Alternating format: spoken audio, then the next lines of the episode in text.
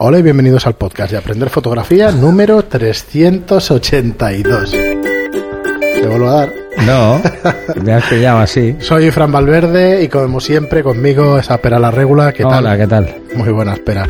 Hoy no contamos con Marta, es una lástima. Eh, Estoy resaca después de tres programas con ella. Eh, no, no. Me gustó un montón, la verdad es que, que aporta No. muchísimo un invitado. Y además, es que sí. además es que Marta tiene mucha experiencia, puede aportar muchas cosas. Sí. Estuvimos muy a gusto, así que bueno, esperemos que repita, esperemos que hagamos el, Sí. el curso con ella, que en principio sí, la verdad es que hemos quedado a ver si este mes nos ponemos eh, o el que viene para hacer curso de fotografía probablemente creativa, alguna cosita. Sí, este cosas que. Marta nos puede Ajá, nos puede aportar. aportar mucho. Muy bien, pero pues nada, vamos con unas cuantas preguntas que tenemos. Vale, Eh, y la primera es que Josep nos dice, con respecto a la primera entrevista de Marta, eh, nos dice demasiado corto. Efectivamente, fue. bueno, pero al final fueron tres, tres programas. Sí, fueron dos con ella. Eh, supongo que ya habrás visto, sí, dos de tertulia, digamos, Ah, de, bueno, sí. de entrevista, y luego ya el tercero, pues de preguntas y eso. Sí. Así que bien. Bueno, podéis lanzarnos preguntas para Marta Sí. y, así la hacemos venir así otro la día. hacemos venir otro día. Hombre, sí, mientras esté en Barcelona y eso, probablemente la Sí, podamos. ah, la durante el verano será fácil, hasta el verano será fácil. A ver, hombre, yo prefiero que, que tenga su marido por contrato, que al final será un año más de faena. Por eso digo que este verano será fácil. Muy bien, y Javier nos dice, buenos días, cada día más gente se tatúa el cuerpo. Y claro, si les haces fotos, a ellos o a ellas les gusta que salgan bien sus tatuajes. ¿Hay alguna forma particular de resaltarlos? Disculpad. Eh, tengo algunas cosas en mente con esos temas y quisiera ir probando. y quisiera ir probando. Eh, oye, eh, que antes escuchaba varios programas al día y ahora como ya os pillé tengo que esperar a que salgan. Eh, bueno, hay una serie de palabrotas que no las voy a repetir. Dice que tengo mono, jejeje. Venga, seguida así, saludos. Pues nada, gracias por el comentario. hay una forma, quizá la más interesante, de resaltar los status es jugar con Burn repasándolos. Es lo que yo hago. En postproceso es lo que yo hago. Si no vas a hacer eso, Mm. lo único es jugar con el contraste. O sea, darle más contraste a la zona. Pero claro, en esa zona hay piel y hay tinta. Sobre todo los status que son trazos, básicamente. En eso solo te queda la opción de repasar con Dutch and Burn, o sea, darle más sombra, porque la tinta, cuando le da la luz, eh, baja su tono bastante Sí. porque tiende a brillar, al ser más oscuro tiende a brillar un poquito, ¿no? Entonces baja un poco el contraste. Es bueno darle. El ángulo es importante también, como todo. ¿m? Una luz frontal subirá el tono y una luz más lateral no hará nada. O sea, solo hará bajar el tono, no dará textura porque la textura es la piel. En general, ahora un par de preguntas que tenía yo, pero eh, creo que me las respondiste ya en su día y eso, pero en general, en las modelos y eso no se suelen tatuar, ¿verdad?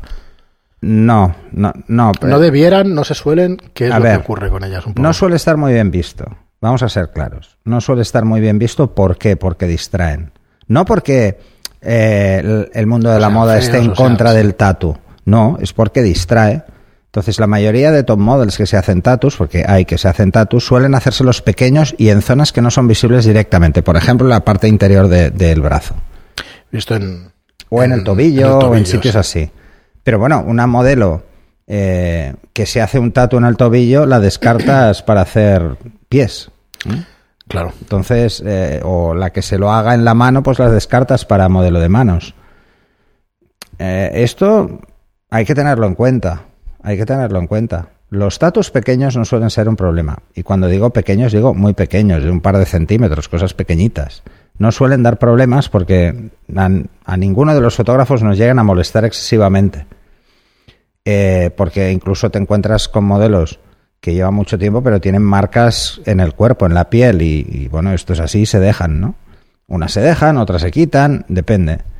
Los tatus te puedes ver obligado a quitarlos, y eso, si son pequeños, pues es muy fácil, pero si son grandes, no lo vas a hacer. Entonces, si tienes que escoger una modelo, eso ya es un hándicap, porque es más trabajo de edición. Sí, yo creo que lo habíamos comentado Además, en algún fijaros, programa. os pongo un ejemplo muy sencillo. Eh, imaginaros que lleva una camiseta y, mm, y queda muy bien la camiseta, pero claro, se ve medio tatu, no el tatu entero, medio. Queda fatal. Ah. O se ve entero, o se ve, o no se ve. Si se ve medio, ya queda mal, porque parece una mancha. Este tipo de cosas son las que influyen cada vez más en el mercado. Entonces existe el concepto que mucha gente se quiere eh, arrastrar a ese, que es, eh, yo es que soy modelo alternativa. Bueno, ¿alternativa a qué? ¿Al mundo de la moda? ¿Al mundo de la publicidad? Bueno, sí, ya te entiendo. Ya es que Vale, es- no, normalmente cuando, cuando te encuentras una modelo que dice que es alternativa es que está fuera del mercado. Y por eso es alternativa. Sí, claro. No está dentro de las corrientes actuales ya está, o de las corrientes No más. lo ha estado nunca dentro del mundo de la moda, nunca. Y en la publicidad, mm, a ver, si tú eres George Clooney y tienes estatus, eh, lo importante es quién eres, no el tatu que lleves. Ya, pero viene después. Pero viene después. Primero es el nombre Entonces- que te has hecho durante años y años. Claro. Bueno, hay gente que tiene los status y tal. Jason Momoa me parece que hace años y años que pero claro, Jason Momoa, que es un actor ya Sí, consagrado. y pero con, tiene- con los hombres es ligeramente diferente, pero los hombres no hacen lencería. No, no llevan transparencias y si las llevan, que se vea todo el tatu hasta, hasta hay gente que le puede parecer divertido. Ya, ya, Pero ya. normalmente se hacen los tatus cuando ya son famosos. Y entonces, ah, no funciona igual el mercado, Claro, claro. ¿vale? Porque, ¿qué pesa más? Eh, ¿La percha o la imagen personal? En este caso es la imagen personal. Una modelo es una percha. A ver, que no nos engañemos. Y las chicas que se quieran dedicar al mundo de la moda, que no se engañen. Son perchas. Un porcentaje por debajo del 1% eh, de las que son profesionales llega a ser top model. Claro. Estas que se hagan un tatu, que Kate Moss se haga un tatu, no va a pasar nada. No. Pero no se va a hacer un tatu de toda la espalda, eso ya te lo garantizo. Al menos de entrada, ¿eh? Ajá. Luego ya, cuando están a punto de retirarse es cuando se los hacen. Sí, claro. Porque ya les da igual, si les apetecía, ¿eh? Así que, no, no, es un tema de modas como todo. Y la aceptación del tatu no es por el hecho de que se acepte o no se acepte el mundo del tatu, que esto yo creo que al mundo de la moda le importa poco. Lo que realmente afecta es a lo que os a lo que comentaba antes, que si solo se ve medio queda raro. Entonces, mm, no, no es eso, es más que nada es un tema estético. Además, puedes tener un tatu que a ti te parece chulísimo, pero al diseñador le parece una cutrez y al revés. Ajá. A ti mm, ya te parece cutre, no quieres que se vea y resulta que al diseñador le gusta y se ve. Bueno, es que esto va como va. Depende tanto de, de la campaña y tal. A ver, hay que tener en cuenta que todavía existen sobre este mundo muchos prejuicios. Y uno de los prejuicios es precisamente que el mundo del tatu era muy típico en, en zonas marginales. Era, pues, pues, además, todos hemos visto pues películas tipo. de- ¿Cómo se llama esta? De, de la prisión. De Prison Breaking Break. Bad Prison Break. Prison Break. Ah, Claro, pues ahí, pues, pues, bueno, es hasta normal, ¿no? El tatuaje carcelario, ¿no? Y entonces estaba muy asociado a ese mundo, al, o al mundo de, pues, de ultramar, los marineros. No, no, ¿Eh? sí parece que estemos muy modernos y que hayamos pasado de todo, pero no. No, siguen los futbolistas eh, eh, homosexuales en el fútbol no existen. No, no, no. Es Normalmente alucinante, no. ¿eh? es alucinante eso todo. Real- es una realidad que es así. Que vamos, Pero- no me lo puedo creer. Es una estupidez como un piano, pero Es una estupidez, igual que es una es estupidez. curioso, ¿eh? el concepto del tatu eh, que, que se vea mal de entrada, ¿vale? Lo que pasa es que hay que reconocer que a mí, si me viene una modelo con un tatu muy grande, me incomoda, porque como el, el cliente quiera eliminarlo, es trabajo que voy a tener yo. Sí. Entonces, yo si tengo que escoger una modelo que tenga o no tenga tatus, para un proyecto personal me da igual. Pero si estoy en un casting, voy a poner pegas. Pero voy a poner pegas porque sé lo que luego es retocar eso. Porque me lo van a pedir. Es que es- está, estoy convencido que me lo van a pedir. Por ejemplo, eh, llegué a un... eh, te, te lo voy a contar por un Atom Model. Mira, eh, esto fue con... Ostras, espera, que se me ha ido... Que además es española. Mm, ¿Y desastre no? no, no, no, no. Bueno, un Atom Ah, Model. pero bueno, eh. Pronovias. Estamos haciendo unas fotos y tiene un tatu aquí. En el antebrazo. en el antebrazo. ¿Vale? Pues lo quité. Pero eran dos letras. Pero lo quité. Es que la modelo es más, o sea, es consciente que lo van a quitar. Bueno, a nadie le interesa. Muy bien. ¿Sabes? O sea, son esos datos como más personales también. Y por eso se ponen en zonas que normalmente no se ve, pero si levanta el brazo se ve. Claro. Entonces lo que no vas a hacer es, es que levante el otro. Cuando no. Muy bien, pero la no, está, está a ese claro, lado está y se claro. va a apoyar, va a salir, ¿no? Muy bien, y Clinchy Food eh, nos dice una cosa mm, que nos ha extrañado. Nos dice, habláis de un Canon 90 milímetros descentrable. No lo encuentro por ningún sitio. Bueno, he de Bueno. decirte que No entendemos la pregunta, porque... no la entendemos porque está, está aquí en el estudio, yo lo he usado muchas veces. Sí, Y entonces Supongo hemos te refieres a a ver si es cosa. que lo han descatalogado. Y hemos No. puesto en Google. Tienes que Sí, poner tiene- Tilt Shield. Tilt Shield, porque si no, no lo vas a encontrar. O TS. TS quizá. ¿vale? Si pones TS90 de Canon, te va a salir. Bueno, el Clinchy, eh, Clinchy Food eh, te lo dejamos aquí en las notas del programa y Por si querías decir otra cosa, pero sí, sí que existe. ¿eh? Y Jonathan Toledo nos dice muchas gracias por contestar a mis preguntas. Nada, hombre, de nada. Para eso De estamos. nada, para eso estamos. Eh, bueno, hay otro comentario de que de que como compartimos gratuitamente la fotografía, esto ya hablamos en el anterior programa y eso no, ¿De qué? no vale la pena. Que compartimos gratuitamente el tema de la fotografía y que no vale la pena quejarse, no pasa nada. Os podéis quejar Ah, lo que no, queráis. quejaros de lo que queráis.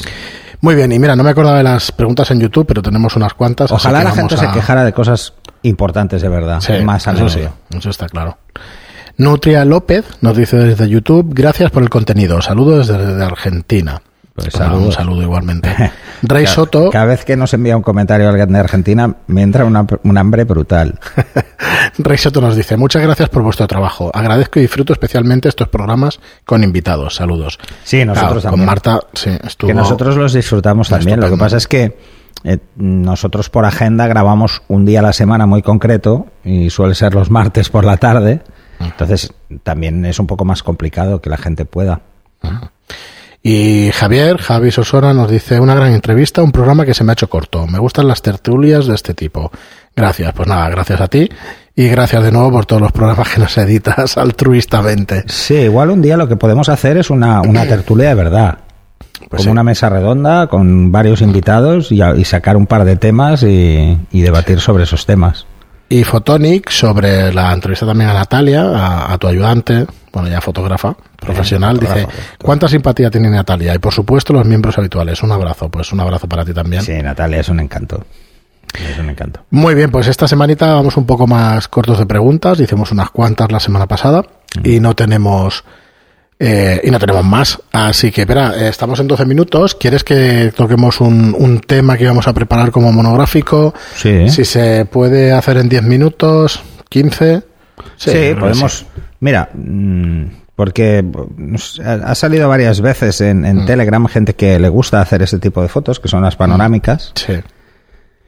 Eh, pues daros un par de consejos para hacer panorámicas, sobre todo para intentar evitar el pro- problemas de paralelaje o problemas con distorsión esférica de las Vale, lentes. que yo sé que nos escuchan un montón de oyentes que empiezan con la fotografía. ¿Qué son problemas de paralelaje? ¿Qué son Bueno, es problemas esféricos? que desplazamos el punto nodal y al desplazarlo no cuadra, Otro, no cuadra la foto. otro término, vale. O sea, tú haces varias fotos. y no cuadran. No las puedes cuadrar. Una es, eh, por ejemplo, es un edificio y en una se ve más grande el edificio que en la de al lado. Y es porque hemos desplazado la distancia. Hemos variado la distancia al plano nodal. O sea, hay que procurar no hacerlo. Eh, un trípode estándar la varía. Vale. Porque gira toda la cámara. Gira toda la cámara. Y lo que tenemos que procurar es que solo gire el plano. Es decir, solo se incline donde está el sensor, no todo el, el movimiento, sino que juguemos con el centro, que sea el sensor. Entonces, eh, normalmente los trípodes van anclados ligeramente por detrás en las cámaras por el centro, por la sujeción, no están justo alineados y tal. Entonces existen unos trípodes especiales para hacer panorámicas. Pero bueno, independientemente de todo esto, el mayor problema que se encuentra la gente al hacer panorámicas es que las hace horizontales. Entonces, Sí. al hacerlas horizontales, ¿qué pasa? Que ese problema se agrava, porque a él se le suman las pequeñas o grandes eh, distorsiones asféricas que tienen las lentes. Entonces, como hay más espacio, es más fácil que nos haga una curva cuando intentamos juntarlo O sea, las líneas de los edificios que intentamos se ven fotografiar se ven curvas. porque se ven, si hemos usado un objetivo angular, se ven en barrel, se ven hinchadas. Y si hemos utilizado un objetivo tipo tele, se ven el, el almohadón, el contrario al barrel. ¿vale? Ese efecto óptico lo que hace es que eh, luego juntarlas cueste mucho y haya que dejar mucho solape entre las fotos para que puedan cuadrar. Si queréis hacer fotos panorámicas, debéis dedicar más fotos. O sea, no decir, bueno, en horizontal, así hago tres fotos y tengo una panorámica perfecta. No, pues es mucho mejor poner la cámara en vertical. En vez de en horizontal, y hacer cinco. Hacer más fotos, o seis. Vale. Es mejor. ¿Por qué? Porque las distorsiones no se notan en el plano estrecho, Vale, vale. pero en el plano ancho sí. ¿Vale? Si ponemos el ancho así, como es muy ancha, hay una distorsión que hace curva, hacia adentro o hacia afuera, sea barrel o sea pincushion. ¿Vale? Pero si lo ponemos así, no. No hay distorsiones ahí en esos lados. No, se- son visibles. Sí que están, pero no se llegan a ver. Ajá. Entonces es mucho más fácil eh, encadenar fotografías utilizando la cámara en vertical. ¿Mm? Y además es menos fácil que se note un error de paralelaje si lo ponemos encima de un trípode. ¿Cómo solventar una panorámica con cinco fotos sin problemas de paralelaje? Pues evitando el desplazamiento del plano nodal. ¿Cómo? Pues un descentrable. Ahí es donde ves el sentido a un objetivo descentrable. ¿Qué hace un objetivo descentrable? Lo que hace es desplazar la lente, pero no el plano. Claro, plano La focal siempre hablamos fija. del, del, Solo muevo del la plano lente. del sensor. Solo muevo la lente. Ajá. Cualquier cámara antigua de fuelle puede hacerlo. ¿Mm? Porque al final la luz que va a entrar es en línea recta igual, pero esa es la ventaja, ¿vale? Entonces, si tenemos, por ejemplo, un objetivo, un 45, un descentrable, podemos hacer, enganchar con mucha facilidad tres fotografías sin ningún problema. Sí, sí, hasta tres fotos, pero eso sí. Pero sin ningún problema, porque podemos irnos al extremo derecho, al centro y al extremo izqui- izquierdo del desplazamiento. Y tenemos tres fotos que cuadran perfectas y no hay eh, ninguna desviación ni ningún problema precisamente provocado por, por las deformaciones asféricas que puedan tener las lentes. Sí, supongo que ibas a tocar el tema, pero cada vez más los software de revelado y tal tienen funciones. Normalmente sí, por ejemplo en Lightroom puedes hacerlo, en Photoshop puedes hacerlo. Es- son, en algunos les llaman stitching y en otros les llaman mail- eh, photo merge. Photomerge. sí. Así Yo que tenía un software en su día que era Photomerge. Es exactamente lo que lo hacía bastante bien. En Photoshop eh, el concepto es merge, ¿vale? Y en, en, por ejemplo, en el software nativo de Canon es stitching. Sí. Es lo mismo, ¿eh? Entonces, Hacer juntarte ¿qué es importante? Si los hacemos en horizontal, ¿m? con la cámara en horizontal, hay que dejar al menos un tercio de la foto de solape para que el software sea capaz de engancharlo. Si lo hacemos en vertical, con un 10% hay de sobra. Esa es la ventaja. Claro. O sea, al final, eh, si quieres una panorámica muy grande, mm, vas a malgastar mucho cielo y suelo si lo haces vertical, porque va a ir haciendo esto curvas, y al ir haciendo curvas, el- el- la línea, para cortarlas todas, Sí, sí. va a dejarte una foto muy estrecha. Cosa que si lo haces en vertical, tienes más espacio y puedes, estás cogiendo el, el lado más largo en resolución también, y entonces la puedes hacer mucho más ancha y mucho mejor. Yéndonos a las bases. Eso sí, es imprescindible disparar en, en manual para que no tengas cambios de Hay varias cosas, hay varias cosas que hay que tener en cuenta. Si yo, por ejemplo, quiero hacer una panorámica de 180 grados, hay que tener muy claro a qué hora la hago. Porque se, el sol va a aparecer en una zona del encuadre, del movimiento que yo hago de panorámica. Hay que tener en cuenta cómo jugar con la exposición para que no se note demasiado. Que la- porque al final, en la última, si el sol está muy de cara, tendré flare, tendré halos, casi seguro, y una pérdida importante de contraste. Quedan muy bonitas, pero hay que tenerlo en cuenta. Entonces, ¿qué es lo importante para hacer una buena panorámica? No jugar con las distancias hiperfocales, eh, no hacer que varíen la distancia hiperfocal. O sea, no hacer que varíe la profundidad de campo, o sea, no jugar con el diafragma. Si tenemos un caso en el que hay más luz o menos luz en una zona y queremos ir compensándolo progresivamente, ir jugando con la obturación. Siempre que hagamos una panorámica, lo ideal es jugar con la obturación, nunca jugar con, con la apertura. Sí. ¿Vale? Aunque sea mucha la diferencia, es importante. Por ejemplo, si tenemos el sol eh, al lado derecho de la panorámica y empezamos en el lado izquierdo, pues hay que ir dando cada vez más obturación. Progresivamente. Si lo hacemos progresivamente y decimos, mira, aquí tengo F8 200, por ejemplo. Y aquí tengo mm, 600. Por, mm, bueno, 500 sería el número, ¿vale? Tenemos un paso más. De un lado toda a la escena de, de la izquierda hasta la derecha. Entonces, en la primera sí que haremos a, a 200, a lo que dice. En la segunda, pues le daremos un poquito más. Pues ahí, pum, un clic más, 320. Y clac, y vamos subiendo a tercios. Porque realmente a la que la cámara esté más recta ya empieza a entrar la luz que viene por este lado. Entonces, mm, se notará poco. Si no lo hace, lo podemos hacer en pospo, ¿eh? no pasa nada. Podemos hacerlo directamente o hacerlo en postproducción. De hecho, el software Pero- lo hace.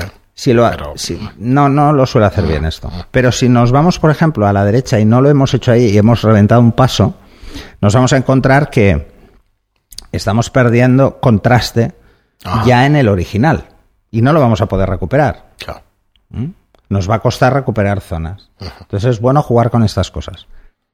Lo ideal es buscar el sol a la espalda para hacer un buen paisaje, pero hay muchos paisajes panorámicos que quedan muy bien con el sol de fondo. Un amanecer, un atardecer. Sí, yo en el hotel, por ejemplo, de Sitges y tal, en la habitación al final tienes Normalmente la gente que, que hace un... Quieres sacar el amanecer para que sepas que se puede desayunar en la habitación, ¿no? En la terraza. Y claro, mm, Lo que pasa es que es eso, normalmente la gente que quiere hacer un amanecer o un atardecer lo hace con una sola foto. Sí. Y la corta como si, si Sí, claro, pero tú lo has visto, es que aquello es el puerto. Entonces, eh, quieres ver pues una panorámica de todo Eh. el puerto. O lo haces con un gran angular que cojas todo el puerto, o haces una panorámica Bueno, que tiene su en historia, ¿eh? En, en Sí. ese caso, yo habría usado el Tilt Shield, Sí, el 17, claro. Eh, y con tres fotos. En mi defensa, cuando la hice, no lo tenía. Vale, perfecto. Porque si no, ahora Sí, sería con para tres fotos hubiera sido, vamos, Con el Shield de 17, que yo lo he utilizado y tú lo sabes, eh, y lo he utilizado en interiorismo, puedes hacer 180 grados sin ningún problema. Sí. No tienes ningún problema. Piensa que el 17 ya no estamos sobre unos 110, 120 grados. Claro, haces tres fotos. sí, En tres 180 fotos vas sobrado, vas de más de 180 grados. Entonces, eh, puedes poner zonas de, una zona de solape de casi el 50% en un plano horizontal y se ve perfecto. Se ve perfecto. Entonces, este tipo de cosas son las que hay que tener en cuenta. Una, pa- una panorámica, además de una foto sin trípode, mejor que no. Sí, luego el, Con el trípode tendremos error de paralelaje, pero es menos visible que a mano. en, eh, eh, no, a mano seguro, pero es menos visible en vertical. ¿eh? Acordaros que en, en vertical es más fácil hacer. Lo que pasa es que tal y como se mueven las, eh, los trípodes, el desplazamiento en vertical es mayor que en horizontal. Entonces hay que tener en cuenta.